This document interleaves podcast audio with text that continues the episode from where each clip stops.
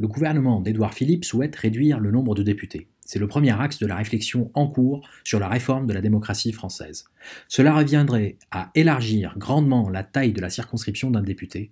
On réduirait alors le nombre de députés, d'autant plus qu'on veut réduire leur nombre dans l'absolu, puis probablement réduire à nouveau le nombre de ceux qui sont liés à une circonscription, puisqu'on veut introduire une dose de proportionnel, c'est-à-dire un scrutin de liste sur un périmètre qui est encore indéfini. Il faut n'avoir jamais été député ou n'avoir jamais eu besoin de parler à son député pour estimer qu'élargir la taille de la circonscription soit une bonne chose.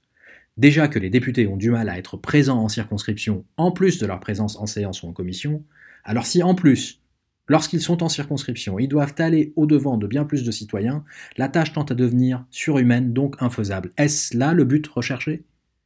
Peut-on faire plus terrible en termes de creusement du fossé qui sépare les électeurs des élus? Y a-t-il plus d'émago que de laisser entendre que le montant total des indemnités des députés doit être réduit?